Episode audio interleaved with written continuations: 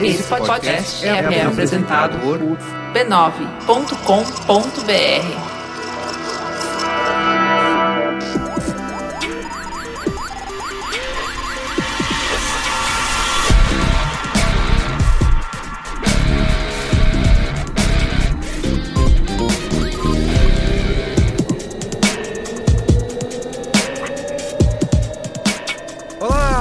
Carlos Merigo, esse é o Braincast número 231. Estou aqui hoje com o Cristiano Dias. Boa noite, internet, boa noite, Brasil. E também está aqui conosco mais ninguém. É.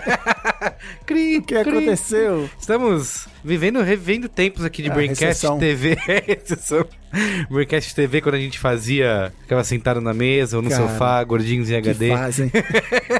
Na minha casa, caía a luz. É A gente isso, comprou acendia- holofote, qualquer nota na, na Santa. Efigênia, e umas puta luz. Foi um ano antes da popularização da luz de LED. Isso, Né? é. Então era aquela luz. Que esquenta pra caramba, queimava tal. É o, o paninho lá. paninho. Queimava. E a luz de casa caía. Pá, que não aguentava. Nossa. Mas vamos, vocês procurarem no YouTube aí. Vocês Não, não, procura não não. procurem, né? a gente prevê no futuro e tal. Enfim, então estamos revivendo esse tempo aqui, nós dois reunidos para falar da guerra memeal, né? Nossa. Hoje tivemos, né, até no Fantástico, tivemos memes, o nosso querido presidente vampirão aí querendo proibir os memes O com a imagem... Fantástico falou sobre a proibição. Não, não falou, porque Ah, foi depois. Ele assistiu. é. Porque eu acho que ele, o, o Michelzinho, nem sabia que existia Michelzinho, meme. Michelzinho não- é o filho dele. É o filho, é Michelzinho Michelzão. sabe que existe. Sabe? meme. Nem sabia que Michelzão. existia meme, mas ele viu no Isso. Fantástico, falou, Foram usando minhas pra ele, um imagens. assessor foi Isso, lá é. e falou, pode isso, usar a minha imagem? Exato. Então nós aí, vamos... galera- aí porque você sabe que o brasileiro é aquele povo que ouve a, palavra limite e fala kkkk, limite. É, muito aí fala, bem. você é o presidente desse país aqui. Isso. Nós vamos falar disso, né? Do impacto dos memes nessa E do humor, crise política. humor em geral na política. Exatamente, de sátira, se isso resolve, se não resolve, o que, que as pessoas, né, vendo isso, se elas mudam de opinião. Isso. muda alguma coisa ou não? E é um spin-off do nosso programa O Sarcasmo Matou A ironia, Mundo, a cultura da ironia. Cultura da ironia. É. Faz tempo esse, hein? Faz tempo. Mas É. já foi nessa salinha aqui, não foi não? Não, não, Não? não. Olha Foi aí. em outros carnavais. Olha aí. Enfim, então é Enfim. isso. Comentários, comentários? Tem que ir? Tem. Comentando os comentários.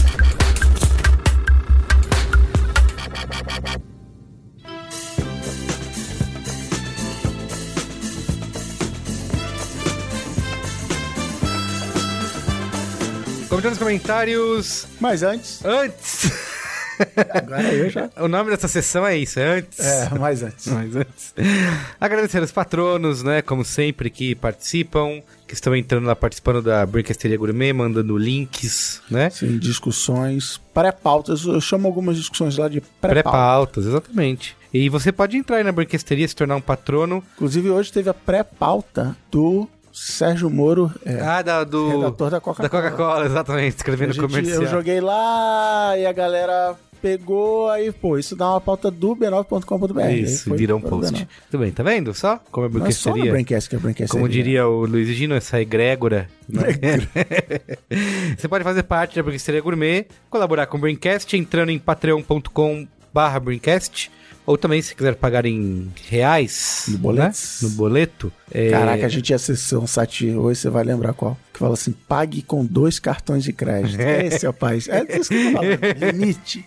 Limite do cartão de É crédito. isso. KKK. É isso. Não há. Você entra no Apoia-se. Apoia-se. Apoia.se barra Braincast. Tá bom? E A partir de aí. três cafezinhos mensais, um pra mim, um pro Cris Dias e um pro nosso amigo imaginário, tá aqui hoje.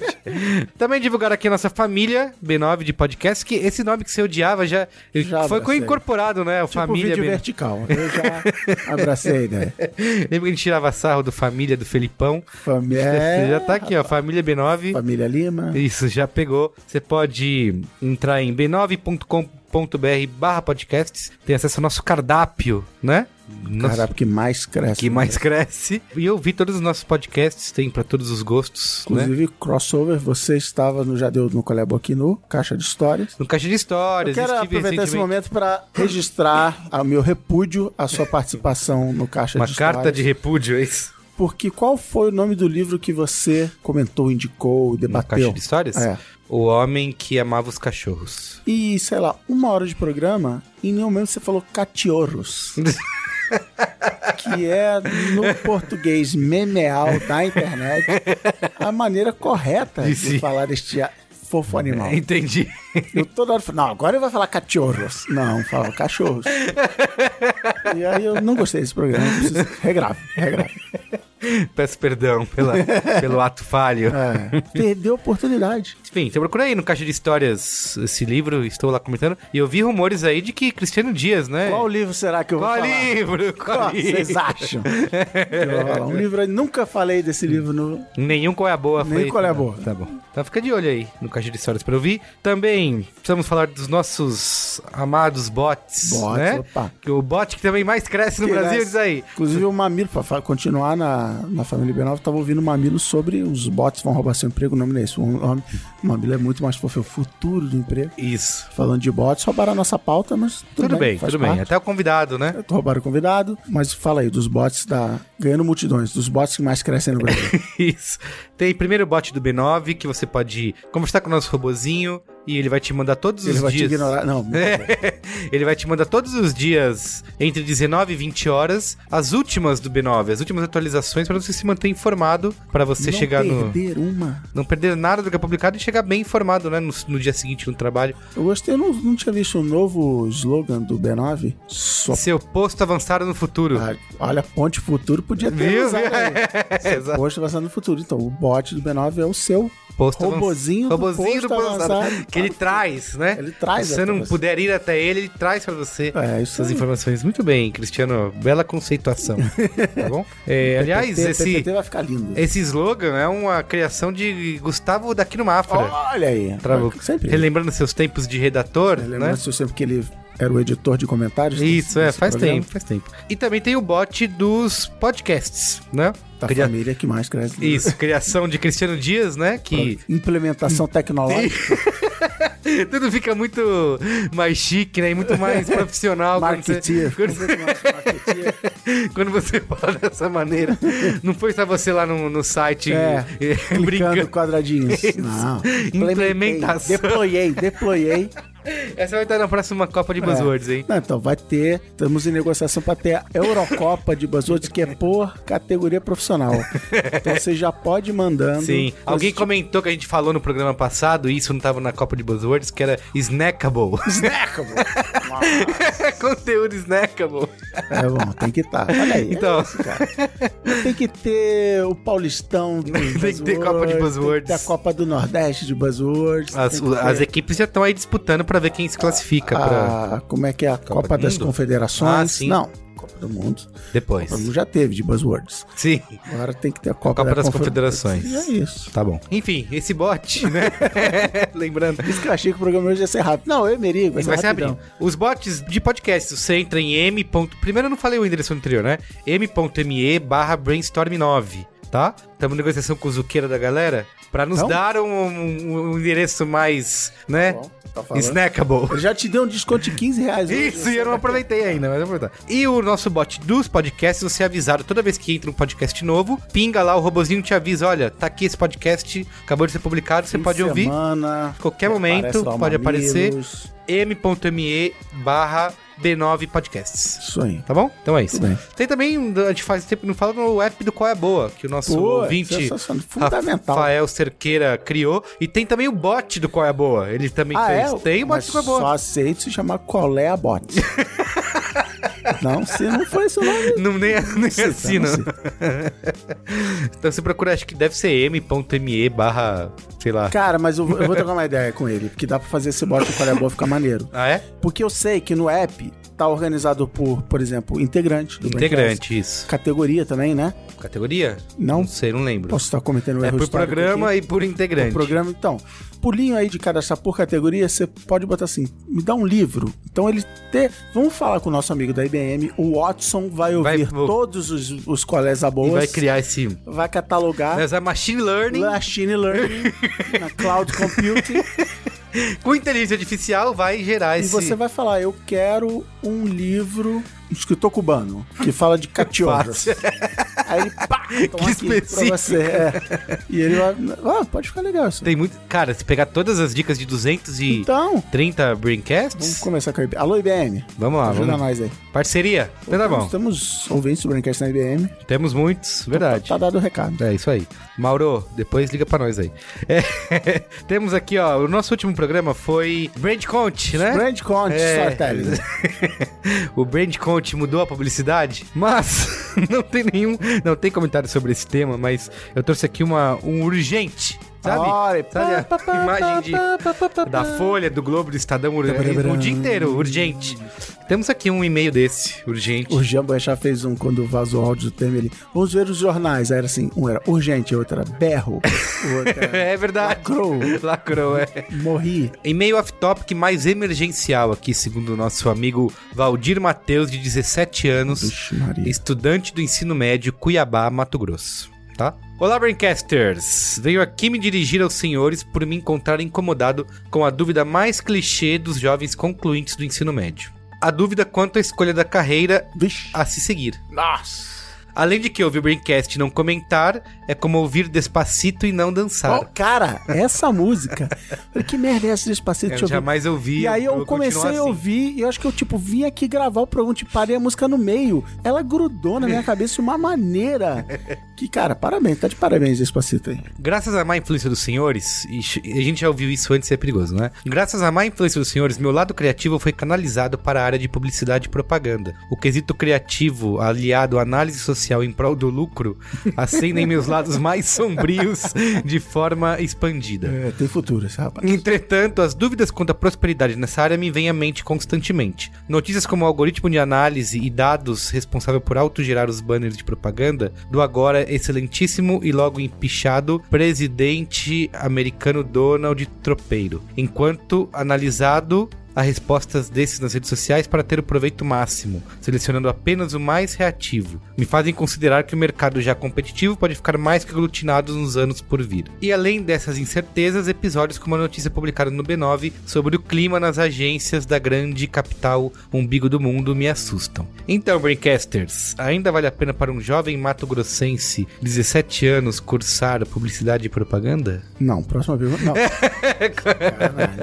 Cara, é. Difícil, né? A gente... que com ele nem dá pra usar aquilo. Você vai trabalhar em profissões que não existem, que o cara tá aí na boca do gol. Eu pirei quando eu li esse artigo sobre a campanha do Big Data, o Machine Data. Learning no- na campanha do Trump. Achei animal. Eu fico, eu fico talvez empregado, mas empolgado com esse tipo de coisa, porque é, é isso. Quem não leu, era uma matéria originalmente de um site alemão que a Vice traduziu, que eu não vou lembrar o nome, mas ele ele passa por um monte de coisa. Ele passa até, por exemplo, o fato de que eles desenvolveram um app que sabia praticamente assim: se eu bater na porta da casa dessa pessoa pra convencer ela a votar no Trump, é disso aqui que eu tenho que falar e coisas do tipo. Não bata naquela porta que nada que você fale vai mudar a cabeça. Então, assim, era uma tecnologia escrota, assim, de, de nível de detalhe, poder e tal. E aí, uma das coisas que eles faziam tinha um número gigante, que era criar milhares, entre milhares e milhões de peças de JPEGs diferentes, de banner ou de post de redes sociais e tal, e publicar usando microsegmentações e aí machine learning de as pessoas estão clicando mais nessa aqui, então vamos dar mais Priorizar priorizar essa aqui. Que inclusive tem a ver com a história dos fake news, false news e tal, com os lelequinhos da Macedônia, que eles falam assim, não, não é que a gente queria que o Trump ganhasse, a gente fazia notícia falsa sobre a Hillary, que, entre aspas, ajuda a Hillary e que ajuda o Trump. E a gente via que as que ajudavam o Trump geravam mais cliques e, portanto, nos dava mais dinheiro de vender banner no nosso site. Então, no fim, a gente tava focando só só no Trump. Trump. Então, é um leleque learning, é uma... É isso aplicado. Cara, que...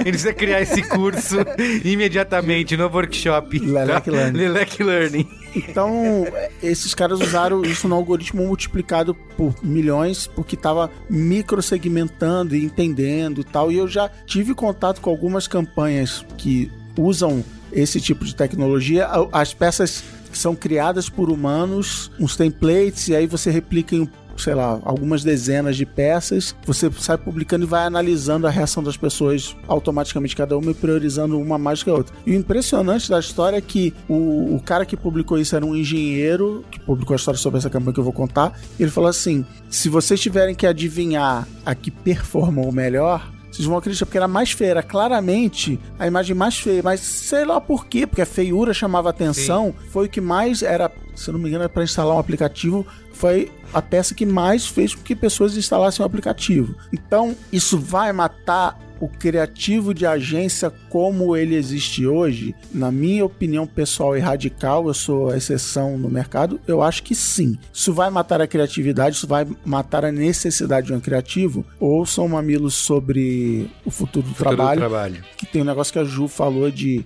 existem as pessoas que vão treinar os robôs, que vão curar informações para os robôs, que vão avaliar, vão tirar os vieses. Então, tipo, tava lendo agora na, na recepção aqui, esperando o Merigo, o livro novo do Michael Lewis, o cara do Big Shot, do Moneyball, né, a grande aposta e tal. E ele tá falando de um cara que foi contratado para ser general manager do Houston Rockets, porque o dono leu Moneyball e falou: Eu quero um cara de Moneyball aqui. Sim. E ele vendo coisas de tipo assim: não, o Steph Curry como ele não era parecido com ninguém antes, ninguém queria contratar ele. Aí o Golden State contratou e ele foi um sucesso. E aí começaram a contratar caras até fisicamente iguais a ele. Que o cara chegava e Não, eu sou tipo Seth Curry, animal, vou te, vou te contratar. Então é a gente, como somos nós que programamos as máquinas, a gente passa esse viés para a máquina. Então tem que ter alguma pessoa para tirar o viés. Então, assim, não acho que vai matar a criatividade. Agora, o que você tem que ficar de olho, que foi, por exemplo, um problema que eu tive na minha faculdade, que eu fiz faculdade de ciência da computação, bem na virada que a internet chegou no Brasil. Uhum. O ano da internet no Brasil foi, sei lá, 94. Tudo que eu aprendi na faculdade se tornou muito irrelevante, sei lá, três anos porque eu fui treinado na faculdade, escolhi uma famosa faculdade para, como é que é, preparar para o mercado, mercado de trabalho. Trabalho. E o mercado de trabalho mudou em três anos e eu me ferrei. Não vou dizer que eu não usei nada, eu usei mapeamento de sistema, mas a gente usava ferramentas até analíticas no papel para mapear sistemas que pararam de, de fazer sentido. E hoje, muito menos, que hoje em dia você faz um, um sistema, sei lá, do banco é no browser né? Não tem nada a ver com internet, não é um site, mas é um, uma coisa que você vai rodar num browser. Então, assim, é outro nível. Então, fique ligado na sua universidade no conhecimento que vai te preparar para o futuro, tipo isso. Entender as pessoas. Entender as pessoas sempre vai ter que entender as pessoas. É Mas nessa época também estava tendo a revolução na publicidade, no design, de sair do papel e compasso. Uhum para o computador. Se preocupa menos com as técnicas específicas e mais com essas estratégias que eu não É, uma coisa que a gente tem bastante em publicidade é cara, muitas pessoas, muitos grandes profissionais de publicidade nunca cursaram publicidade né, fizeram outra coisa, fizeram psicologia, engenharia, ciências sociais, engenharia, arquitetura e acabaram trabalhando com isso porque desenvolveram habilidades que são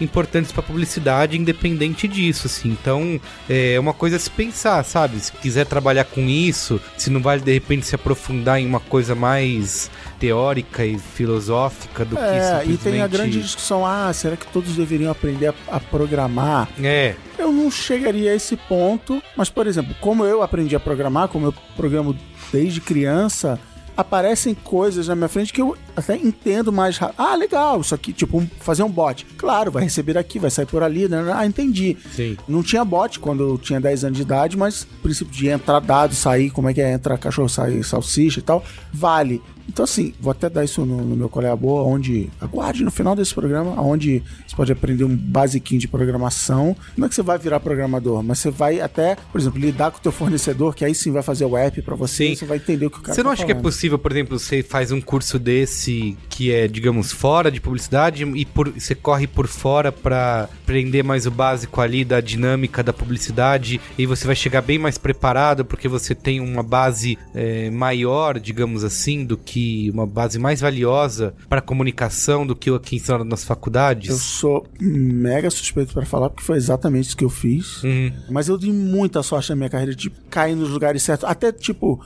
acho que eu já contei essa história em algum dos 230 programas aqui. Mas quando eu fui trabalhar numa grande agência de publicidade, fala, você vai sentar ali, porque é ali que tem a mesa que tá sobrando. E era na frente do diretor de criação da conta mais importante da agência, que era um cara que adorava contar histórias. Então, assim, eu aprendi pra caramba ali. Tem a ver também com o meu temperamento. Eu saía perguntando, saía falando, pedia para as pessoas contar história, para me explicar e tal. Então, assim, eu sei que não é fácil reproduzir o que aconteceu comigo, mas foi exatamente isso. Sim. Por outro lado, eu tenho uma dificuldade extrema em me colocar em caixinhas. Ah, o que, que você é? Ser planejador, É, é. é, redator, é, diretor de arte, mídia, não sei o que. Sei lá, cara, eu sou esse bagulho aí. e dei sorte de estar numa empresa que. estar em empresas na minha carreira inteira. Falei assim: não, beleza, eu.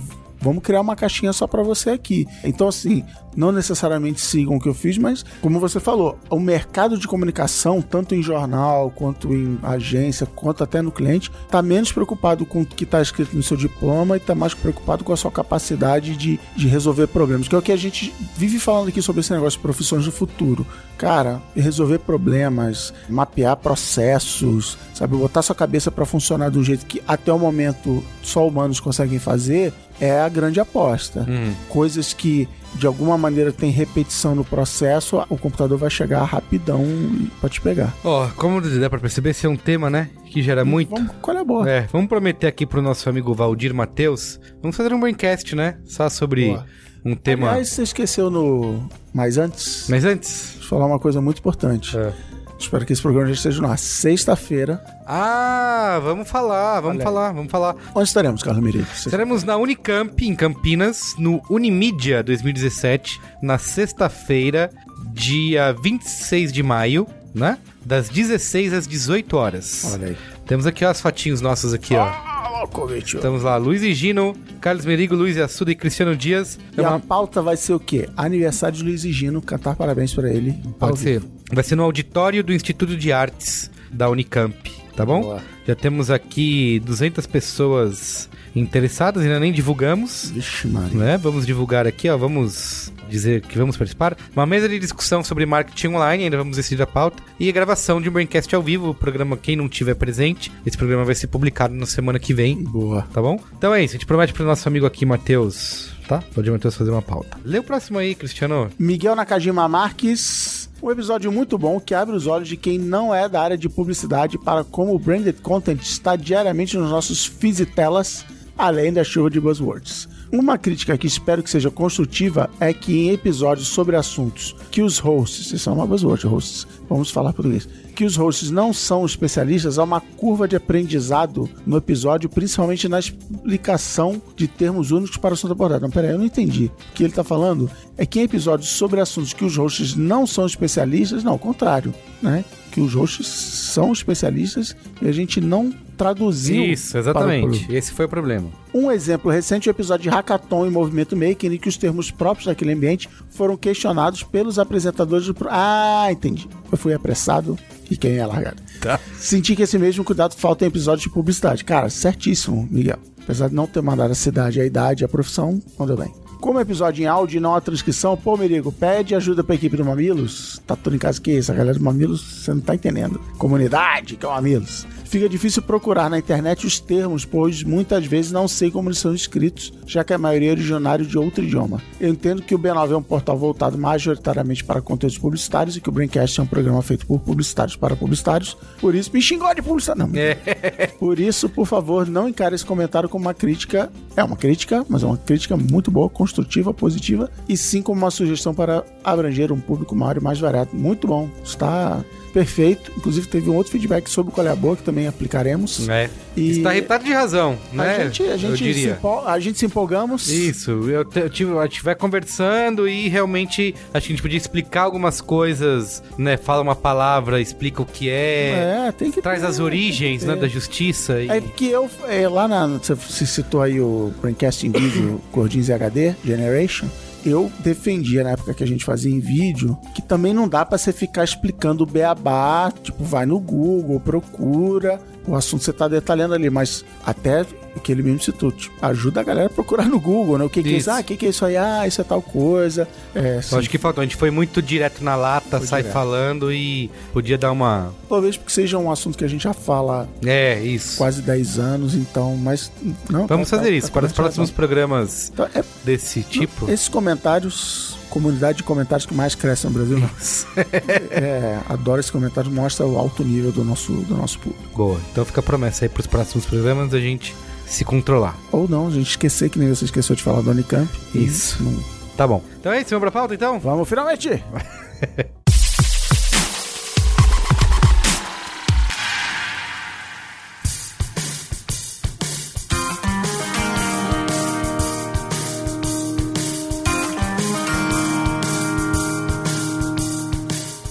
Dias. Vamos pro Coreia? Vamos. Tivemos aí, né, no Brasil, como sempre, nos últimos anos, né? O mundo, né? Vamos combinar. No mundo também, mas aqui no nosso também no nosso quintal, vivendo uma série de crises institucionais, políticas, sociais, Reviravoltas. e tudo mais. E eu lembro que a gente tava A até House of Cardização. Isso, a gente tava até um tempo atrás aí falando, ah, que a 2016 que acabe logo, não sei É. o que, não aguenta E aí teve uma galera sábia que falou: Não, vocês não estão entendendo. Isso. Vocês vão sentir saudade de 2016. No primeiro semestre. Exato. E assim, e desde então a gente vem vivendo aí uma, né, na internet, abraçando né, essas crises com um bom humor, né, com sátira, com... Afinal de contas, é o que nos resta. É o que nos resta. E quanto mais a crise se agrava, quanto mais parece que o negócio vai pro fundo do poço, mais se aumenta a produção de memes, né? Uma fábrica. Tanto que tem o artigo do BuzzFeed de quando vazaram os primeiros áudios do Temer, que é a internet engarrafou. que a galera. Que, aí teve um cara que, que tweetou, não sei se ele tweetou, porque o que eu vou falar é meio grande pra caber no tweet, mas era assim: Sim, meus filhos, em 2017 aconteceu isso, eu estava lá e vivenciei tudo isso. E aí, pai, o que você fez? Foi às ruas? Não, fiz memes. Isso, é. Exatamente. Isso aí encapsula todo o nosso debate de hoje. E, e até nesse último domingo, né, de. Que dia que foi aí? Sei lá, dia 21 de maio, virou até uma reportagem, não, né? Um negócio super curtinho, mas virou uma. Um pedacinho lá no Fantástico. Ah, falando sobre ah, a crise de relações e tal, e olha como a internet reagiu. Né? Olha aí, e era um... E era um monte de memes em A sequência internet e não está sabendo lidar. É. E aí, tanto isso impactou, né? a- acho que o, o governo, né? Que hoje, o, nesse dia, nessa terça-feira, o Michel Temer Achou uma portaria que foi os advogados começaram a é, os advogados contato. dizendo que entrando em contato com páginas que estão produzindo memes, censurando, proibindo, dizendo que não pode usar a imagem.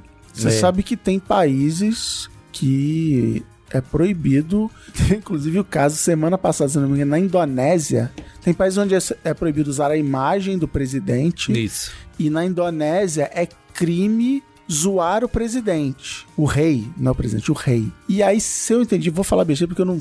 Afinal de contas, estamos na internet, eu Isso. não, eu não, não prestei. Eu Mas que o que eu entendi é o seguinte: o rei morreu, foram achar o filho dele e o cara, tipo, morava na Alemanha, meio largadão, andava com as camisetas de gosto duvidoso na rua, é todo tatuado e tal. E alguém publicou, alguém falou assim: Nossa, tava andando aqui na padaria, encontrei o novo rei da Indonésia, tirei uma foto. E aí o governo da Indonésia quer processar todo mundo do Facebook ao New York Times que publicar essa foto porque é crime na Indonésia zoar o presidente. Na Venezuela também deve ser. Na Cuba, com certeza, é crime zoar o presidente. Então, é engraçado isso, esse, o, o- uso do poder, porque o, o humor, a sátira, né? E a gente já fez programas aqui sobre lá o Charlie Hebdo e Isso. tal. É uma ferramenta política, uma ferramenta de protesto, você né, zoar o seu opositor e tal. Mas uma coisa que tá surgindo ultimamente é qual o limite do humor? Não, é, é qual o limite do humor, né?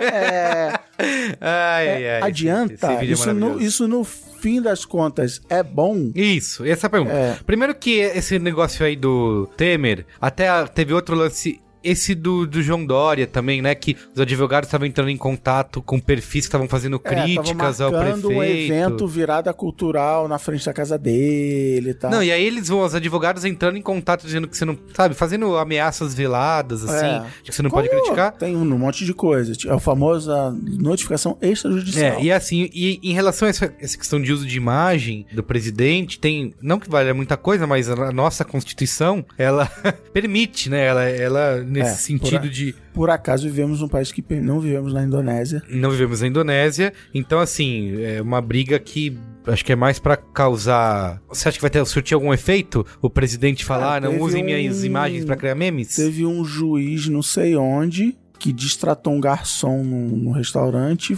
porque não tinha gelo no refri dele. E ele exigiu, ele tinha um vídeo dele agredindo fisicamente o cara e falando assim: Você me chame de Sua É Excelência. isso, é verdade, eu vi essa. E o tribunal dele lá, tipo, a, a categoria dele falou que ele estava É. no direito de ser Chamado de Vossa Excelência. Excelência. Então, assim, Tem que tomar cuidado. eu outro dia postei alguma coisa perguntando. Ah, eu perguntei assim: ah, a JBS podia ter comprado dólar na- no dia que. Aí o cara falou: depende.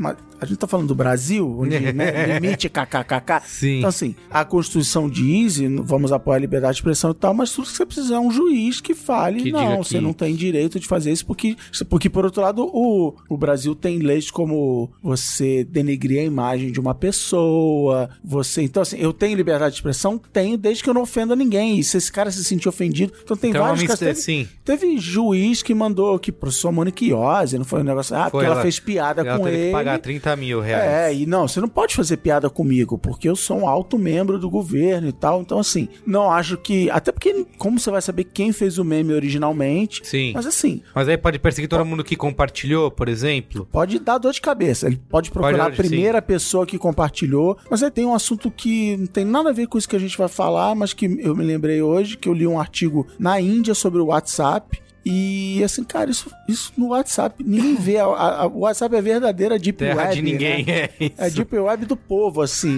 Você não sabe o que tá acontecendo lá, o político tá sendo mega zoado. Não sabe e... de onde... Sim. Hoje em dia, um monte desses memes vem de lá, é o nosso 4chan também, né? Vem de lá e aí vai cair no Facebook, no Twitter e tal. Então, assim, é o famoso. E assim, as pessoas, o que eu tenho visto é. a- aconteceu isso na, agora na Rússia, que o Putin também proibiu Ah, é, aquela a, foto a dele. foto de vestido de palhaço, de né? drag queen Drag, colorido, arco-íris. E a, e a reação que as pessoas têm quando surge essa notícia é compartilhar ainda mais. É. assim, ops, não sabia. E aí começa, o negócio se espalha. E aí, como você vai controlar Não, isso, eu sabe? acho que mostra tanto dos governantes da Indonésia ao Brasil a falta de conhecimento, Falta de do- conhecimento. do- de como funciona, da realidade. Você não vai proibir, cara. E, é o- e o que a gente já deve ter citado aqui, tudo que a gente fala aqui, a gente já deve ter citado em um, um dos 230 programas, que é o efeito Barbara Streisand. Você conhece a história da Barbara Não. Streisand? Não conhece? Não.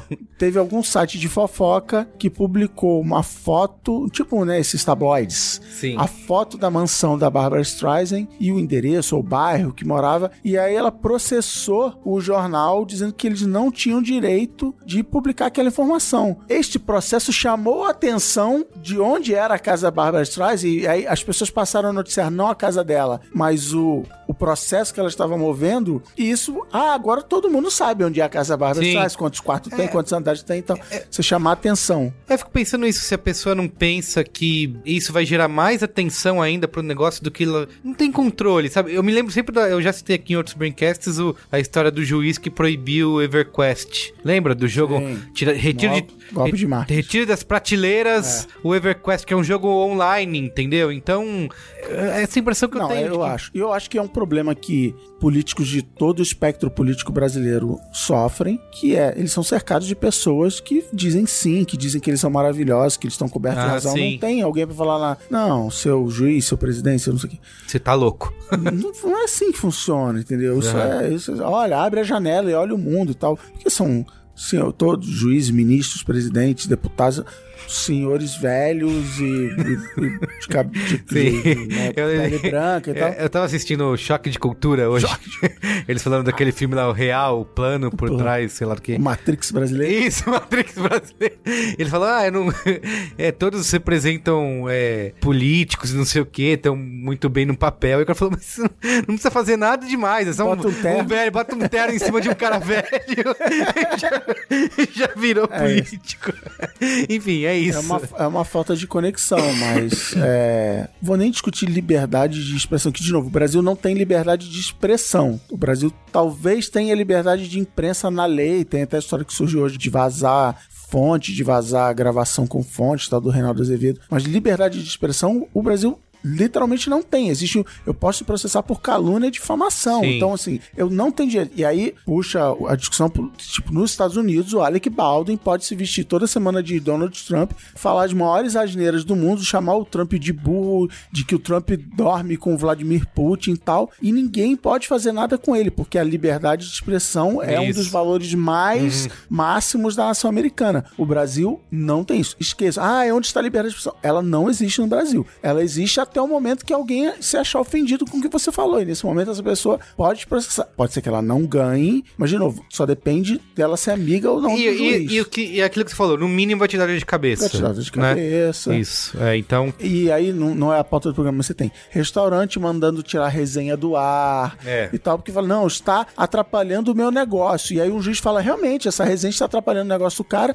tira essa porcaria Mas do o ar. efeito que tem surtido é o contrário. As pessoas estão compartilhando mais. Isso do Temer aí, desde que saiu essa notícia, todo mundo começou a, a retweetar mais e mais memes, sempre brincando. Então, se você for pegar um, pega um gráfico lá no Google, existe Google Trends ainda?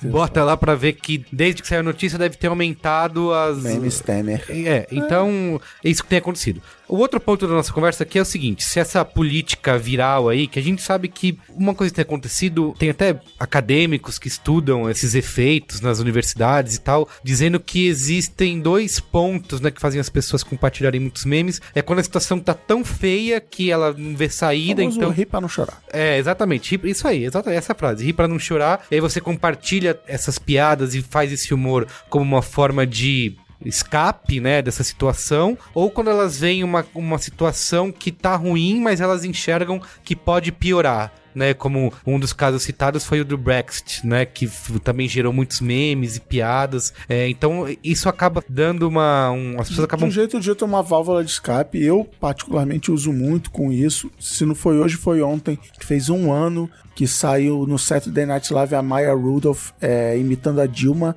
que foi assim, ah, presidente, verdade. você foi, você sofreu impeachment aí. Ah, Colin, potato, potato. Ah, não quer. E ela fazendo uma, uma imitação completamente ridícula, porém engraçadíssima da Dilma. tocando, né, É, tomando cai- caipirinha, que, tocando maracas e tal. E eu, eu, postei falando assim, cara, eu sou, eu sou mega petralha, mas eu rachei o bico de rir, acho animal, é isso aí, tem que rir. Ela tinha acabado de ser tirada do poder, então é a válvula de escape, assim, Sim. você... E às vezes você acaba zoando uma coisa que você nem tomaria aquele partido falando sério, mas você fala assim, cara, em nome de uma gargalhada, em nome de uma gargalhada, em primeiro lugar, minha, que estou publicando, sim. né, eu vou eu vou falar isso aqui, vou dar risada, mas depois eu vou pensar bem e falar, não, peraí, é, não era É, tipo, tem- zoar o Reinaldo Azevedo já, ah, se deu mal, olha aí, parece que o jogo virou, não é mesmo? Aliás, o Reinaldo Azevedo está sendo uma- dito aí como o, o cara que está unindo a esquerda e a direita. É, é. e, e é isso, Porque entendeu? Você todo fala mundo assim, contrário Você zoa o cara, que você não gosta do cara, tá, mas não, peraí, tá errado isso que aconteceu, etc, Sim, etc. sim. Mas de qualquer maneira já mandou o meme antes de. Já mandou, já É, e assim, então tem vários pontos nessa discussão que é um é você transformar essa discussão aí, o debate em entretenimento, né? Porque você comprime isso num conteúdo snackable, Ó, né? Num negócio curto, simples e rápido de você compartilhar e você acaba fazendo parte da conversa por causa disso, então você transforma isso em entretenimento. Só que ao mesmo tempo você, ao outro lado, é que você reduz os argumentos, né?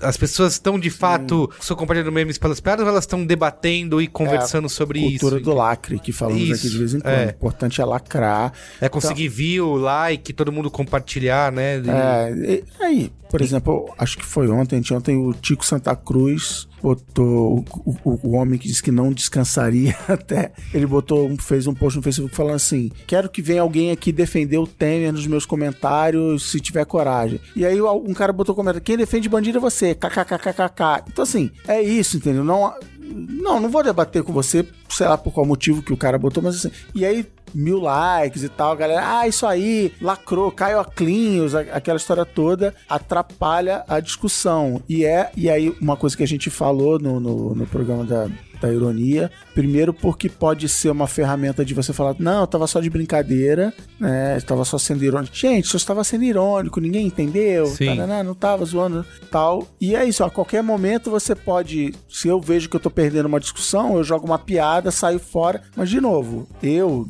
a minha idade avançada me permite ter essa visão. Isso não, é isso não foi inventado pela internet, entendeu? A começar assim, eu lembro, outro dia eu tava lembrando disso. Quando eu era moleque, tinha a, a gripe tinha nome. Ah, essa é a gripe plano cruzado. Corta quatro zeros, sabe? Inventava uma piadinha. Então, assim, tinha. Meu tio, que é o piadista da família, ficava contando piadinha, não sei o que. Ah, porque o Sarney virou e falou, nananã, e aí veio o Tancredo, veio do céu. O Ayrton Senna, quando morreu, tinha um cara que trabalhava comigo. Ele, todo dia, ele entrava de manhã e fazia uma piada. A gente trabalhava numa, numa salinha, ele abria a porta, eu lembro, revendo essa cena na minha mente agora. Ele abria a porta e fazia uma piada mórbida sobre a morte Sim. do Senna. E, e a gente ria, porque era uma maneira de relaxar, mas assim, ele profissionalizou o negócio todo dia, ele devia ficar buscando piadas, a internet estava É, mas chegando aqui isso no Brasil. tornou um volume, se tornou uma, tomou uma dimensão gigante, né? Onde todo mundo pode participar, onde você tem ferramentas que Porque criam. Vivemos na era onde todo mundo é publisher, todo mundo publica conteúdo. Eu vi uma crítica outro dia, alguém zoando que acho que a Globo fez um, um hackathon. Né? Sim. Pra citar um. E aí diz que tinha várias ideias super legais pra mudar o mundo, né? E o vencedor era um- uma, uma ferramenta pra criar memes. é, que ganhou o hackathon. E aí as pessoas criticando por conta disso. Só que assim, e aí é isso. Você, tem, você dá mais ferramentas para as pessoas participarem, criarem os seus, né? É, eu acho que eu, eu sou um cara que sofro muito. A primeira vez que me explicaram que era internet, eu falei assim, cara, o mundo. Agora vamos, vamos viver a, a sociedade perfeita, porque acabou a burrice, acabou a ignorância. Você quer saber quem descobriu o Brasil? Você entra, ô, que a gente brinca, quem foi ponta direita da seleção, não sei o que, acabou com essa discussão de base. Você saca o telefone, E tá aqui, você ó. busca que tá aqui. E não foi isso que aconteceu com a internet. Então eu brinco, é, essa não, é não é a internet que nós sonhamos. Porque, para falar o maior chavão de todos de- dessa indústria, a internet não é feita de computadores, é feita de pessoas. Existem pessoas usando isso. E as pessoas não estão afim de salvar o mundo com o hackathon da Globo. As pessoas estão afim de rir, se Zoeiragem. emocionar. É, como é que é? Venha rir e se emocionar. É da zoeiragem, do, porque o riso ele tem esse papel de conectar pessoas. Eu li um estudo uma vez que mediram numa festa a quantidade de risos das conversas e os risos eram muito mais de a risada nervosa de caramba, eu já tive nessa mesma situação que você do que a gargalhada da piada, porque Uhum. não é porque a piada não tem graça, mas é que é mais frequente você dar essa risada de puta, é, é. Então assim, o humor tem esse poder, mas qual o limite do humor? Estamos passando do limite? né? Talvez essa seja a pergunta, mas também não acho que, assim, ah, galera, prestem atenção. Que o humor evita discussão. Por exemplo, é, que é o mesmo papo que a gente até que já teve, acho que em algum Braincast, sobre ativismo de sofá, né? Porque tá acontecendo o que tá acontecendo aqui no Brasil, a gente passa o dia inteiro distribuindo meme e não, de fato não faz nada que vá mudar alguma coisa. Quando Entendeu? eu fazia ativismo no sofá também não mudava. Assim, eu acho que o perigo do humor, nem vou chamar do meme, do humor em geral, do Alec Baldwin ao, ao meme do, do Temer e tal, é que ele pode suavizar. Eu nem sei se eu concordo com essa teoria, mas eu, eu já li, ouvi coisas que faziam certo sentido, que é assim. Então, quando o Alec Baldwin se veste de, de Trump. Trump. ou a Tina Fey se vestia de. Como é que era o nome lá? Da Sarah Palin.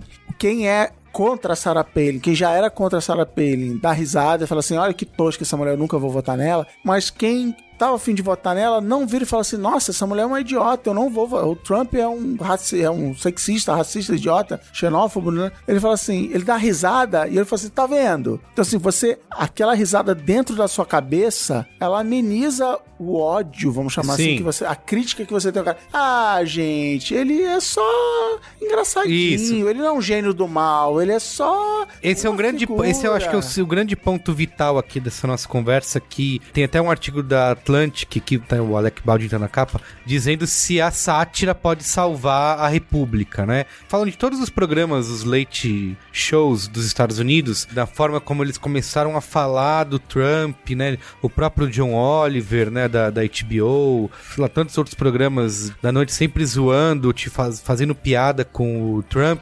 E o ponto do cara é que esses programas mais ajudaram, mais funcionaram como uma máquina de propaganda do Trump do que ao contrário, né? Do que surtiam um efeito de, de as pessoas. Porque a gente, por exemplo, eu, você aqui que é contra, acho o Trump um cara louco, falou que vai testar a religião das pessoas, que é sexista e tudo mais. A gente olha aquilo, dá risada e fala: tá vendo? Olha só como eles estão mostrando. falei? Isso, não falei que esse cara.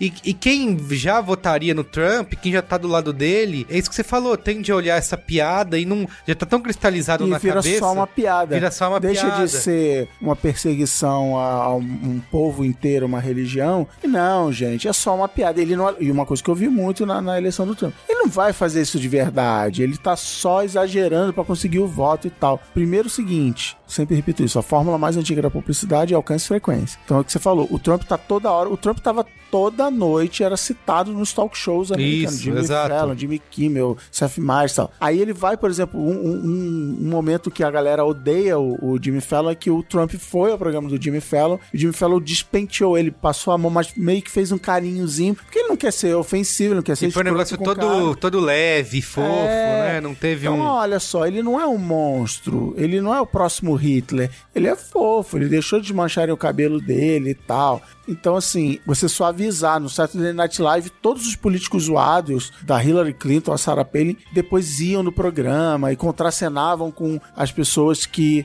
zoavam. Então, assim, ah, gente, é tudo amiga, é tudo igual, tá Sim. todo mundo no- É, junto. É porque eles têm dois pontos que esses programas, que esses humoristas precisam lidar, que é se eles falam de uma maneira que não é crítica, né, que não é lacradora, é, corre o risco de normalizar esse cara, né, de você transformar ele numa coisa comum, numa coisa normal que é aceitável. E quando você puxa, né, os limites, quando você vai mais duro, faz piadas mais fortes, você tende a criar essa aura de superioridade moral, né, de É. ah, nós estamos acima de tudo, estamos apontando o dedo da baixo. verdade, é, olha então. como esses caras são todos idiotas e que isso não funciona, né? Isso tem o efeito contrário do que alguém parar e falar, ah, tá, olha, agora Agora que eu me toquei, tá vendo? Com essa piada eu me toquei que realmente eu estava errado, então não vou votar no Trump. E a gente tem essa mesma questão rolando aqui no Brasil, agora com o Bolsonaro, né? Que tava numa discussão que eu tava vendo no, no Facebook de pessoas discutindo se você devia falar do Bolsonaro ou É. não. Porque hoje em dia Eu me pergunto isso. porque presta atenção, hoje em dia, tudo que o Bolsonaro faz vira notícia, Isso. né? Ele dá um peido, ele fala assim, assado. Sem humor, né? Galera, olha que idiota que ele fez, Exatamente, olha, exatamente. Então, qualquer coisa. Estão indo ouvir eu perguntar a opinião dele sobre qualquer tipo de assunto, porque ele virou um presidenciável, né, com uma porcentagem aí nas intenções de voto e tal. E aí fica aquele negócio, a gente tem que ignorar isso, deixa não, não falar do cara, porque ele é tão desprezível que ele não importa, ou a gente tem que sim falar e mostrar como esse cara é desprezível, nananã. O que que vai surtir o, o efeito de demonstrar a verdadeira face desse cara e que ele não deveria ser eleito presidente, por exemplo? Eu não tenho a resposta, inclusive quero saber a resposta, mas o Trump meio que nos mostra de que você dá palco pra ele, ou como minha mulher diz,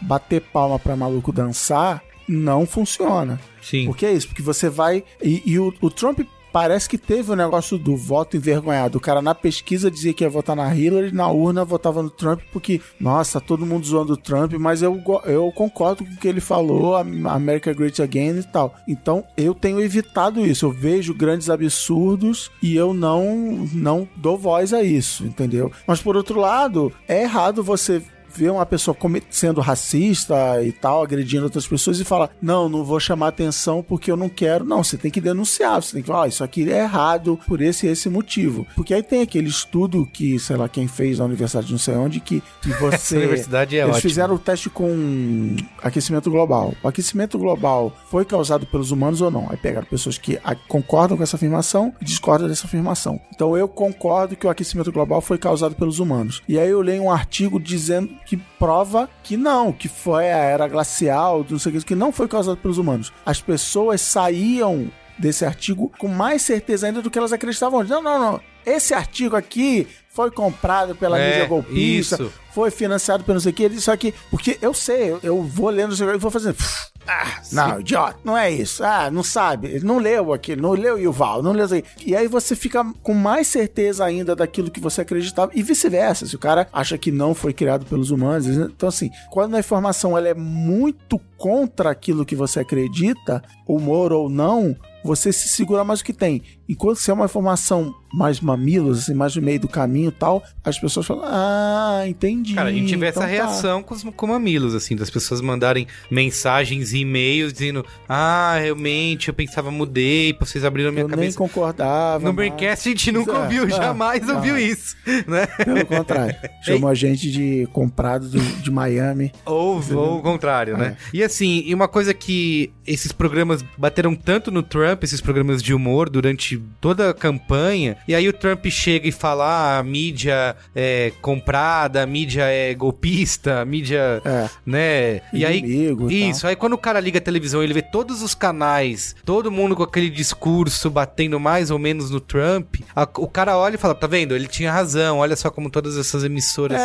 estão. e existe até uma lei não escrita da publicidade brasileira, que nos Estados Unidos não tem, que assim, não zoa o seu adversário. Então não tem essas campanhas Pepsi zoando a Coca, um, sabe, uma marca. é, Cara, minha marca é minha marca, é muito raro você ver isso. E quando pinta, a galera realmente fala: ah, peraí, tá zoando outro cara, como assim? É, fiquei com peninha e tal. Então pode gerar isso. Olha, olha aí, tá vendo? Ele é zoado o tempo todo, então ele tem Ele razão. tem razão, ele tá é sendo- vítima e tal. Não acho que com o Michel Temer vai acontecer isso, alguém achar que ele é vítima, mas assim, Mas com o Bolsonaro pode acontecer. A gente tá Pode. vendo esse tipo de. com Bolsonaro, acho que a primeira coisa que acontece e vai acontecer é o que você acabou de falar, que é assim. A esquerda liberal, professores de sociologia, das, sabe, de universidades públicas que vão pra, deviam ir para Cuba, estão zoando o cara, que tem a ver com o que a gente falou até no programa de América Latina e tal, que assim, América Latina é, é visto como uma coisa de esquerdista e sátira política é visto como uma coisa de esquerdista, então, apesar de você ter uma geração de hum- humoristas de direita no Brasil, que eu eu realmente acho um absurdo, mas você tem. É, então começa isso. Não, não, são os liberais nos Estados Unidos, né? Os liberais querendo. Eu sempre confundo liberais aqui ou lá, enfim. São os esquerdopatas, a esquerdalha, querendo zoar com o nosso mito, que só prova que nós temos que lutar, estamos incomodando, né? Estamos incomodando, então Sim, agora é, mesmo é que tá a gente dando- tem aqui e tal. E aí? Aí o que, que você faz? Você fica calado, você não zoa, você denuncia, vo- você tem que denunciar sério. É, eu acho que assim, ó, eu tava lendo uma entrevista do John Oliver, né? Ele dizendo que.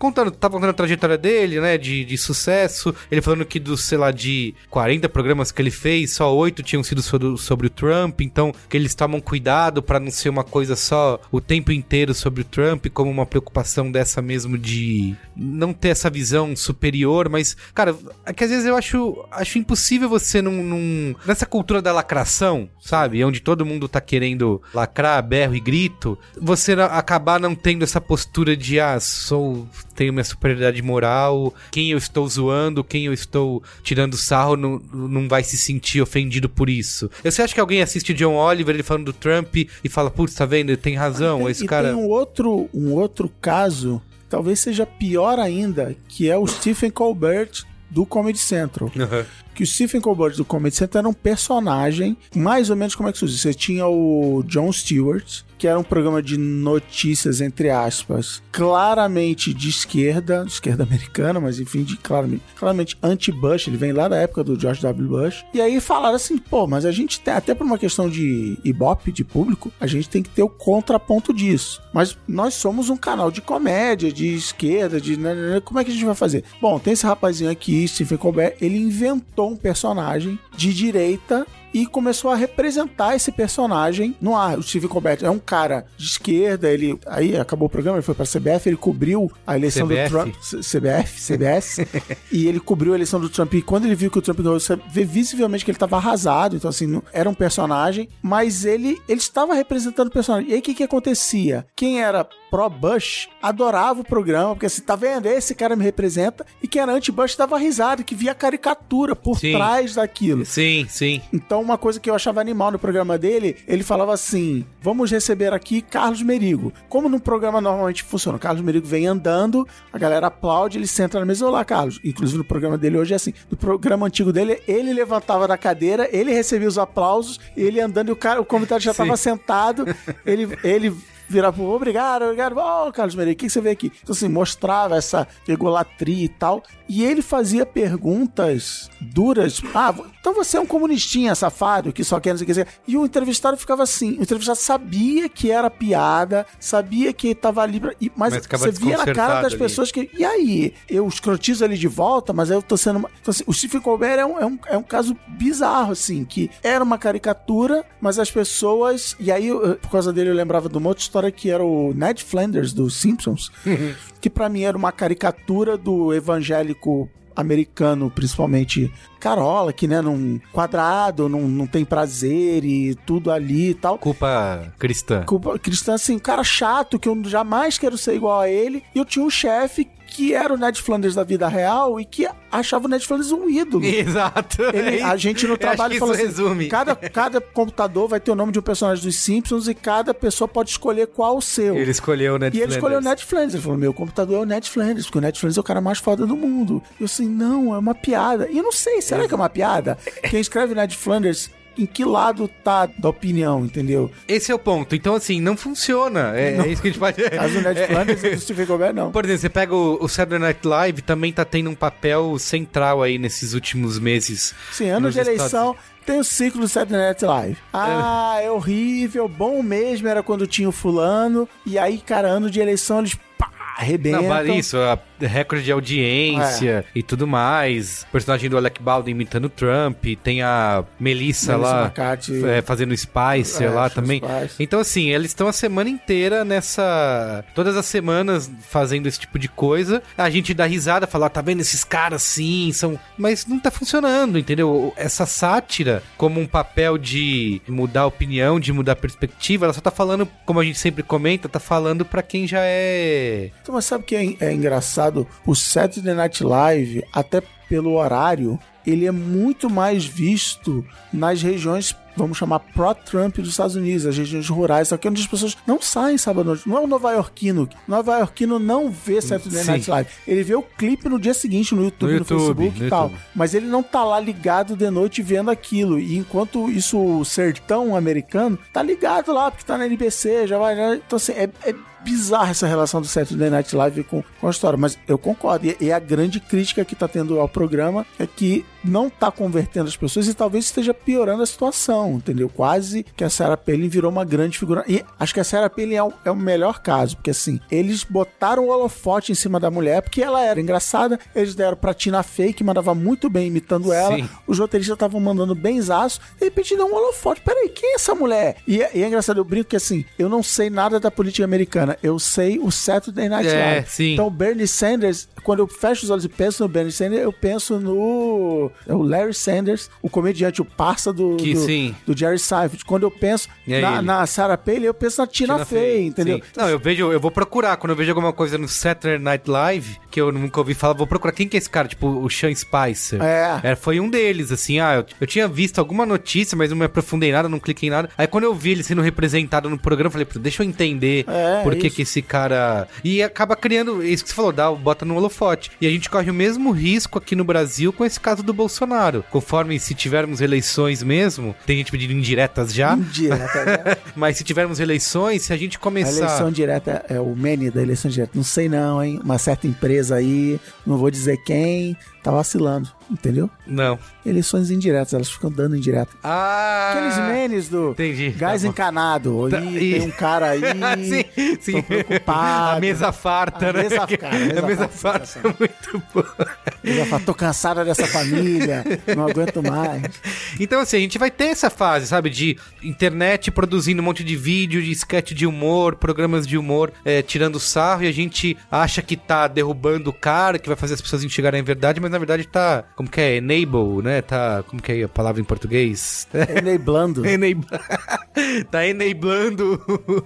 Não é, não é tradução, mas você tá dando voz indiretamente aos caras, mas tá dando pau que tá. E é tá assim, bom, se alguém está zoando esse cara, ele deve ser importante. Então eu prestarei atenção nisso. Você acha que se, por exemplo, na- no caso do Trump, se não tivesse ninguém ligado pro cara desse tanto, tivesse todo mundo sido Jimmy Fallon, é, Não, Jimmy Fallon foi, foi o pior de tudo. Foi pior de foi Diz que a audiência caiu, foi... Mas ele não, ele não ficou... Ele fofizou o Trump. Putz, cara, mas... Eu sou um grande fã do Jimmy Fallon, mas assim, ele. Diz que foram duas entrevistas, né? Diz que uma quando ele nem era, não era ainda, é, não, É, não tava nas primárias, ele não era candidato. Diz também foi uma entrevista super leve e tal. E aí tudo bem, passou. Mas quando ele virou candidato e se mostrou um cara que tava defendendo coisas absurdas, todo mundo, quando ele foi no Jimmy Fallon de novo, achou que ele ia mudar de postura. O Jimmy Fallon foi lá e fez isso que você falou, passou a mão no, no cabelo. É, eu acho que, por outro lado, é assim: o Trump não foi eleito por causa do Jimmy Fallon, do Saturday Night Live, ou do John Oliver, ou do Noah Trevor, de quem quer que seja. O Trump vai ser estudado por anos e anos, tipo assim, que.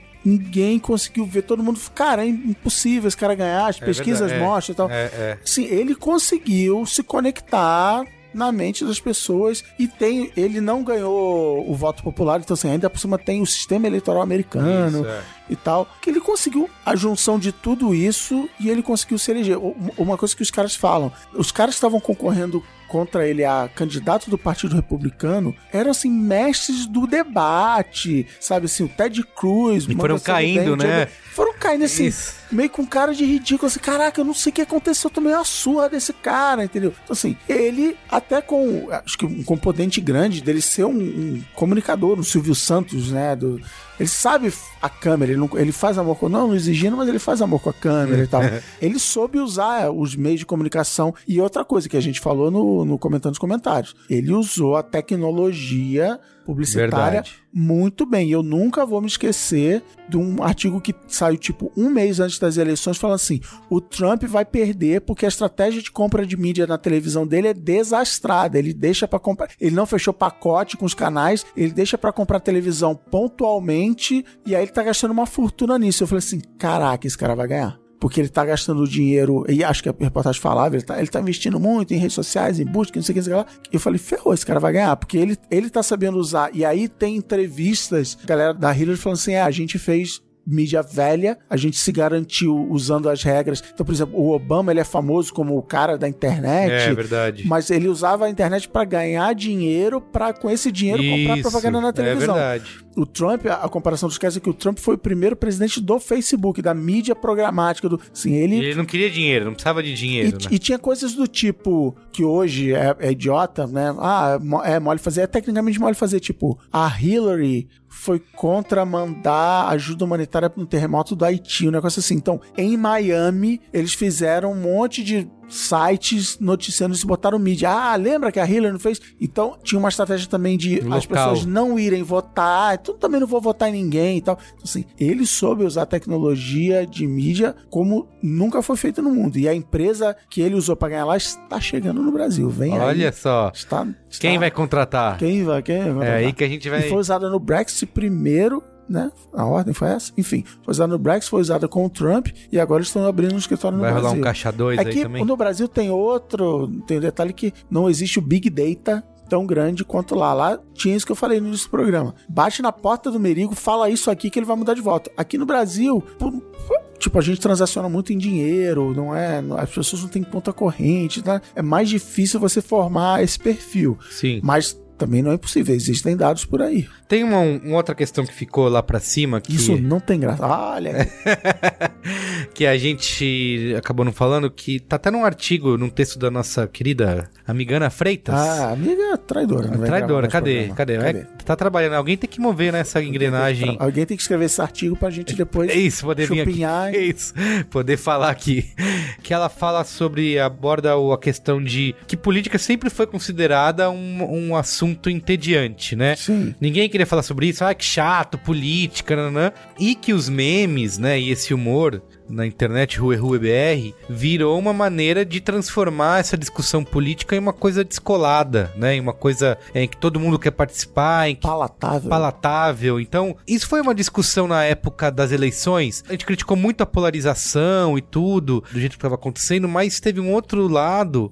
Teve textão pra cacete no Facebook, Sim, né? O, o dia inteiro. E aí, muitas pessoas reclamavam, falavam, ah, vocês só falam disso, só textão. E um dos pontos positivos citados desde essa época é que esse tipo de coisa era benéfica, né? Era uma coisa boa, porque fazia com que as pessoas estivessem se envolvendo no, no esquema. Que é melhor elas estarem compartilhando meme, fazendo textão e nananá, do que estarem completamente alienadas do que tá acontecendo, Assim, entendeu? Com, com certeza. Eu acho que o governo do PT e o, o mundo, é, uma coisa alimenta a outra, trouxe a realidade, o sonho da piada de que o dia que o brasileiro se importar com política do mesmo jeito que se importa com futebol, esse país melhora. Sim. Então, essa polarização É isso, isso. virou briga de torcida, mas é isso, você falou assim, popularizou e cada um usa a arma que tem. E aí eu, eu, eu lembro também de uma coisa que no Brasil foi, não vou dizer muito bem usada, mas alguns souberam usar direito, que é o caso, por exemplo, da Dilma Bolada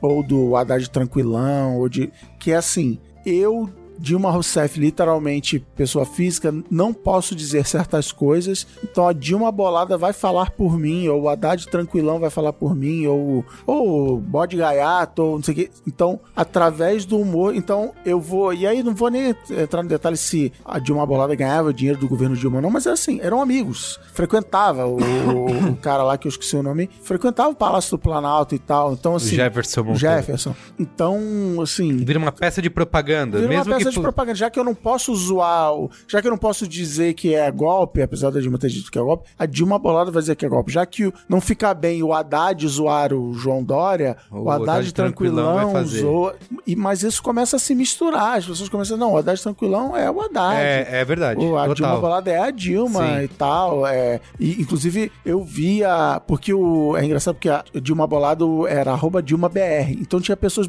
publicando print da Dilma Bolada. Como se fosse- Olha o que a Dilma falou. Então, assim, rola de novo essa, essa confusão no meio aí na cabeça das pessoas. Tem um outro ponto negativo que a gente não citou também, que é o caso de, gente tá falando de memes pra extravasar e naná, fazer piada nesses momentos de crise, mas também tem muitos memes sendo usados pra espalhar notícia falsa, né? Espalhar mentira. Eu lembro de ter citado aqui no programa que a gente falou sobre é, Lei Rouanet, né? Como funcionava a Lei Rouanet, que uma- um dos memes que o MBL criou na época e que se espalhou pra cacete era uma, uma- só uma imagem dizendo que com a bandeirinha da Alemanha, dos Estados Unidos e sei lá da onde, da França, dizendo que não tinha, não existia nem Ministério da Cultura nesses lugares, é, muito menos leis de incentivo e tal, e que esse negócio se espalhou, viralizou e é uma, era uma baita de uma mentira, porque esses países têm ministérios voltados para a cultura, mas com outros nomes diferentes, e as leis de- incentivo não são federais, elas são estaduais. Então, assim,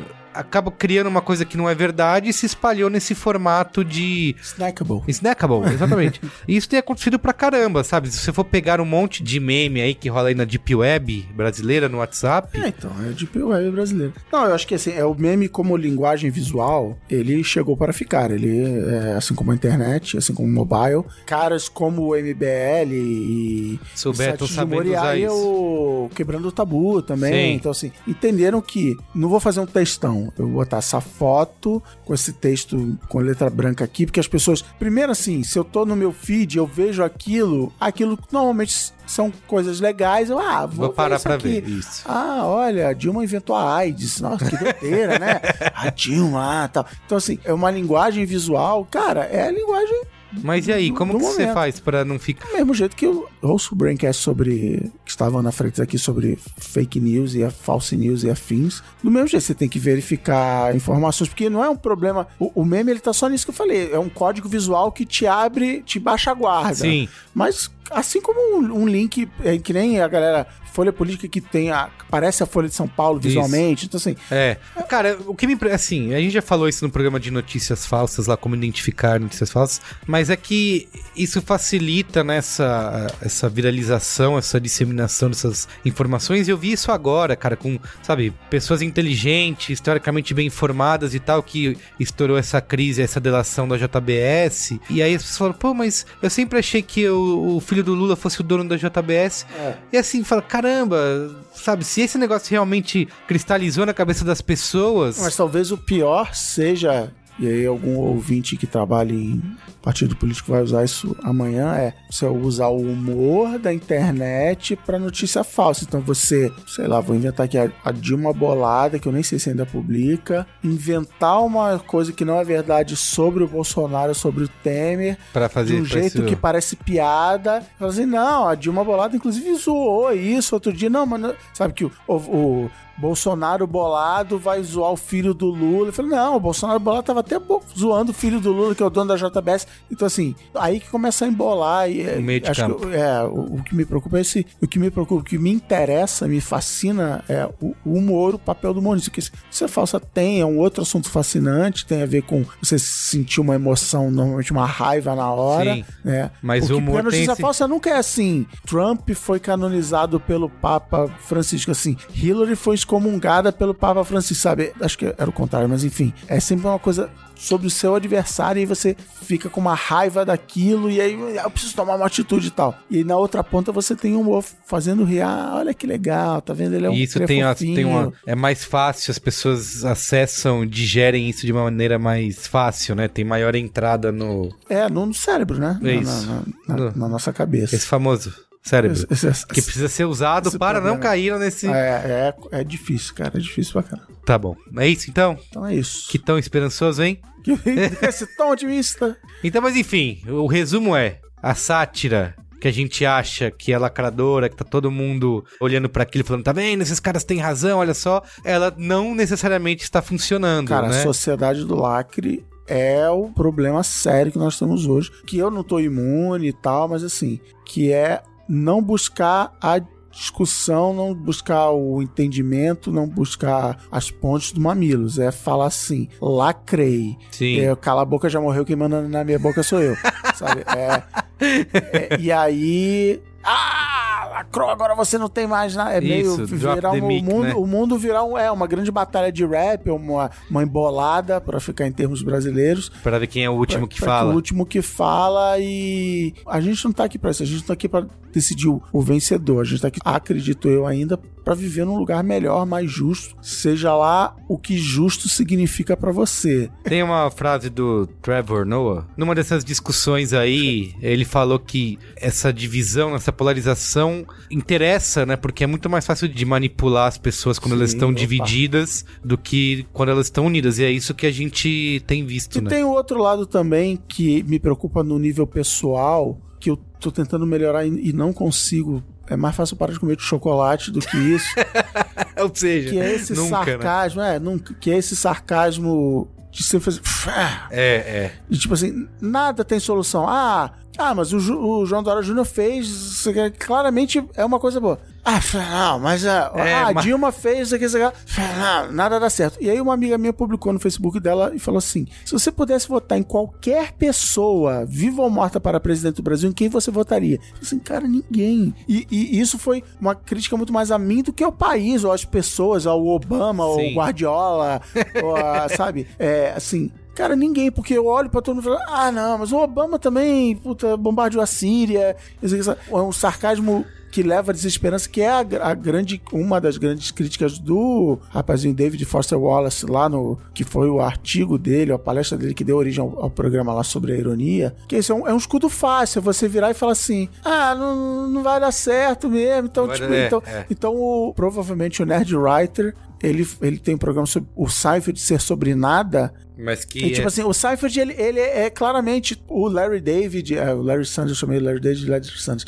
O Larry David é claramente o cara assim, ah, cara, tá tudo uma merda, nada que eu faça vai mudar nada. Então o, o Seinfeld tinha essa regra de no laughs, no hugs, né? O, o episódio não podia acabar numa, num super amigos, numa grande Sim, risada sim. e num abraço assim. O episódio é sempre assim, ah, tudo uma merda mesmo, eu me dei bem, eu zoei, eu lacrei, nananana. E aí você pega programas como o próprio The Office, como o Community, essa nova leva de humor, como Parks and Recreations, que assim, são personagens falhos, isso aqui, isso aqui, mas eles, não, mas cara, eu acredito nisso aqui, eu acho que se isso aqui acontecer vai ser melhor, eu melhorei como pessoa, eu, portanto, eu aprendi uma importante lição sobre a vida, que o, o pós-modernismo do Seinfeld falou, nah, é, isso aí vai virar melhor pessoa nada e tal. E eu, e eu me vejo, talvez porque eu sou dessa geração, e eu dizer, ah, cara, não vai dar em nada, que, que- ai, que autoajuda, isso aí, ah, isso aqui, e, e um, um sarcasmo, um cinismo de que não adianta nada. Então a gente- o meme ele pode ter esse efeito nocivo também. Ah, tá vendo? Olha aqui. Então o cara faz uma. Não, o cara fez, sei lá, salvou as baleias. né? Ah, mas ele. É. Ele faz um meme engraçadinho e tal, e, e boa. Então, é, Encerrou se, a discussão se aí. policiar pra não Sim. dar essa. Ah, Cara, tem um, um- acho que um homem, se for um brasileiro vivo ou morto, tem um brasileiro vivíssimo que eu acho que pode salvar o nosso país, Acho que eu sei de quem você está falando. Que é? que é o senhor Adenor Leonardo Bach, Não. o Tite. Ah, Se ele não, fez o Luiz Assuda. Se ele fez o Corinthians ser campeão da Libertadores e deu jeito na seleção, cara, ele pode fazer qualquer Próximo coisa passo. por esse país. Achei Luiz Assuda é uma- um nome mais viável. Tá bom, tá bom, vamos, vamos trabalhar por essa candidatura. e contratar deixa- essa empresa aí dos, da pós-verdade Deixa, aí. deixa o Tite trazer o Hexa. Aí, Que aí a gente tá bom. Gente. Então é isso. Qual é a boa? Qual é a boa? Qual é a boa? Qual é a boa?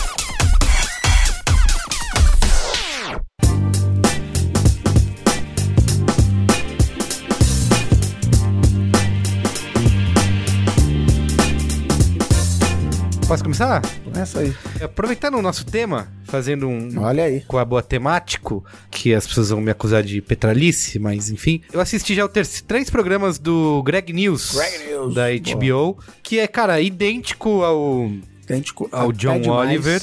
É. É assim, a mesma, mesmo isso você pode questionar a qualidade de um e de outro, dos roteiristas e tal, mas o formato é o mesmo, assim, de fazer, né, pegar algum tema central e Tem um nome, é Comedy News? Como é que é? ah, tem o nome um desse, um desse- gênero. Um gênero. É. Mas assim, cara, eu tenho achado muito legal, assim, eu já vi evolução nesses três, nesses três programas. Eu não gosto muito da plateia que fica ali ao vivo dando risadinhas Tem um cara que soltas. tem uma risada mega alta. É, e assim, assim, né? e, e- eu acho que isso aqui é uma risada aqui, outra ali, É. acho que não.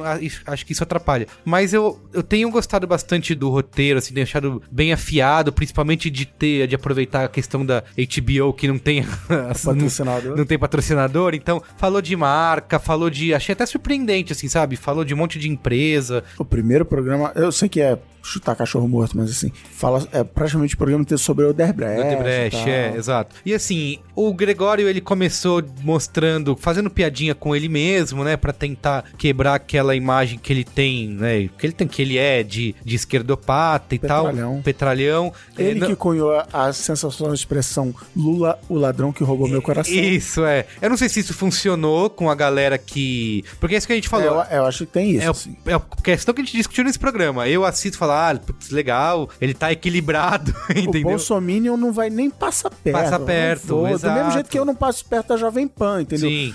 Eu vou ouvir a Jovem Pan, vou- Porque ele é, nem o- é, ouvir, me dá e uma coisa que eu vi, eu publiquei sobre a notícia da estreia do programa, quando a HBO anunciou, e uma galera veio comentando assim: ah, esse Petralha, esquerdopata, É. eu- o John Oliver é muito melhor.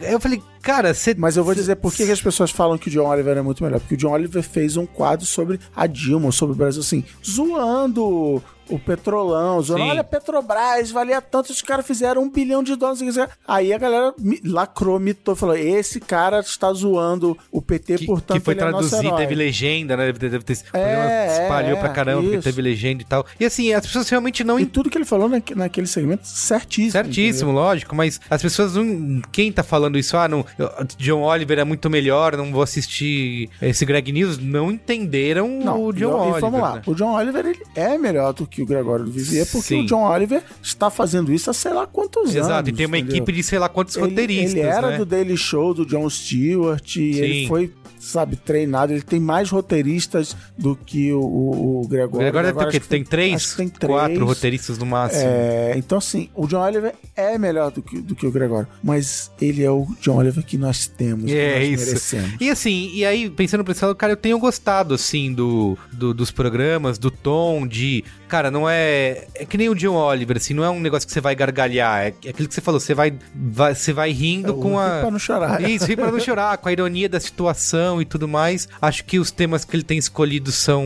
é, falou já da Odebrecht, falou. Fez um plantão agora sobre o negócio da JBS. Na minha visão, né? De petralhudo, esquerdopata, abortista. Não, e no é, primeiro programa ele esquerdista zoou o Lula, sexualizante. Ele zoou a Dilma. Zoou, mas assim, aquele, aquilo, por aquilo que você falou, pro Bolsominion, talvez não isso vai nem passar perto. pro cara não funciona, entendeu? Vai achar. Na minha visão, eu acho que ele tem conseguido atirar pra esses dois lados aí que ele se propôs a falar. Assim, tenho achado bem. Então, mas talvez ele cumpra melhor o papel de mamilar a esquerda que o segue do que converter quem tá lá. Aquilo que a Entendi. gente falou. Eu vou ler uma opinião moderada, discordando de mim, porém não muito, e aí eu vou aceitar isso melhor do que o cara que tá lá do outro lado, que Lula preso amanhã, ele. De novo, ele não vai nem passar perto. Quanto mais assim, na HBO, aí É tem no isso. YouTube, você acha lá no YouTube, mas assim, talvez se alguém pegar um pedacinho, subir no Facebook. Exatamente, não. é, O qual é o uma lance do. Eu acho que é um dos, o grande mérito do John Oliver, principalmente pra quem não é dos Estados Unidos, é que a HBO pega os trechos do, né, bons trechos, quase metade de programas, e bota ele na íntegra no YouTube. Então isso viraliza pra caramba. Você pega, tem vídeo de o John Oliver no YouTube que tem 30, 40 milhões de visualizações, entendeu? De muita gente de fora, ele é liberado pra todos os países, né? Não tem bloqueio. Então eu acho que é isso que a,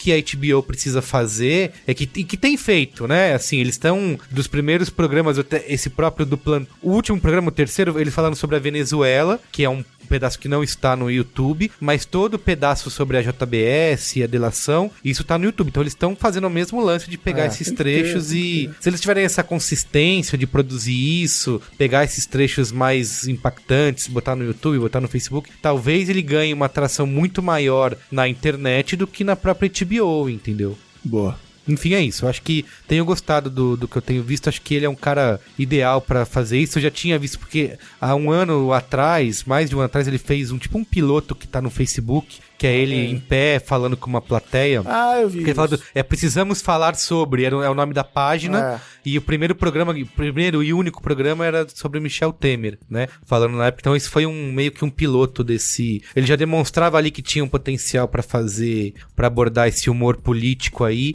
E acho que é um lugar onde tem, tem dado essa liberdade pra ele fazer isso. Tem, tem no- ele sempre faz algum tipo de paródia musical, sabe? Acho que tem combinado Ele com a persona. muito mal. Exato. Mas que é legal, que é divertido, É. né? Que é... Enfim, Greg News, HBO toda sexta, 10 da noite. Muito bem. Eu vou dar dois colher boa aqui.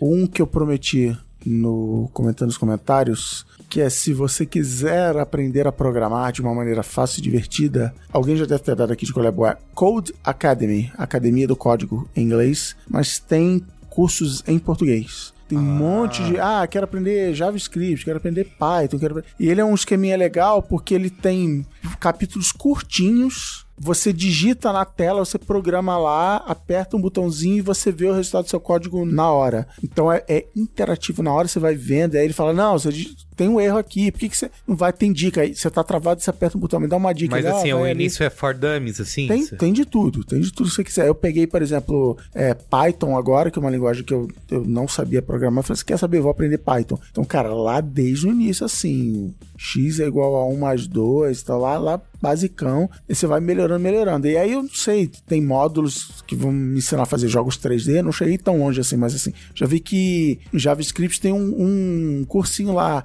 aprenda a fazer o seu nome desenhado e animado na tela. Então é um jeito legal de você botar o pé pra um dia você virar programador, ou pra você botar seu filho, ah, filho, é a profissão do futuro, mas também pra você entender, ah, tá, o que que é isso? Entender a né? lógica, entender né? a lógica, entender como é que funciona o, o pensamento de um computador quando você programa. E a outra dica que Code Academy. codeacademy.com, talvez. Procura no Google. É, é totalmente de grátis. Boa. O que ele tem pago é tipo assim, um módulo mais avançado, tipo mais detalhado, ou você pedir ajuda para professores, chat e tal, mas assim, de graça, de graça, tipo Duolingo, assim, mega de graça. Boa. E o outro tem a ver com tecnologia, que foi o ausente também, André Passamani, aqui deu a dica num post dele lá, num comentário de um post dele, que é um documentário chamado Zero Days. Ah, é verdade, eu vi que ele linkou. É, Já tem na Netcris, né? já tem na Eu Netflix. sei, eu, eu estive acessando. É um documentário que fala. O tema principal é, é aquele vírus Stuxnet. O que é o Stuxnet, para você que não sabe? É o vírus de computador da rede mundial de computadores mais cabuloso que existe tecnologicamente. Como é o o nome? Stuxnet. S-T-U-X-Net. Stux. Stuxnet. Stuxnet. O diretor conta a história de um jeitinho lá na, na narrativa dele e ele começa assim: um cara na Bielorrússia, especialista em segurança, em vírus e invasões de sistema, né? Mas o que joga na defesa, achou um vírus bizarro. Diferente de tudo que ele já tinha visto e mandou para a comunidade de segurança. E os caras começaram a, a ver que ele tinha um monte de coisa que nunca tinha sido vista antes, fora até das, vamos chamar assim, boas práticas dos vírus, né? E o Zero Days é que é uma expressão que tem que são vulnerabilidades no Windows ou no Android, ou no- enfim, nos sistemas operacionais que ninguém conhece. Ela é conhecida há zero dias no mercado. Ah. E esse Stuxnet que eles acharam tinha quatro Zero Days dentro dele. E o cara falou assim, cara, isso é um desperdício, cara. Cada, se você descobre um Zero Day, você vende no mercado negro por 100 mil dólares. Então, assim, alguém queimou. E na hora que você bota esse vírus na rua, os outros hackers vão pegar e vão de graça entender. Ah, existe uma vulnerabilidade no sei lá o que, não sei das quantas, eu vou aproveitar também. E aí ele vira o One Day, né? ele deixa de ser Zero Day. Então, e aí, enfim, aí faz uma viagem gigante. E qual é a história? Documentário pode ter spoiler?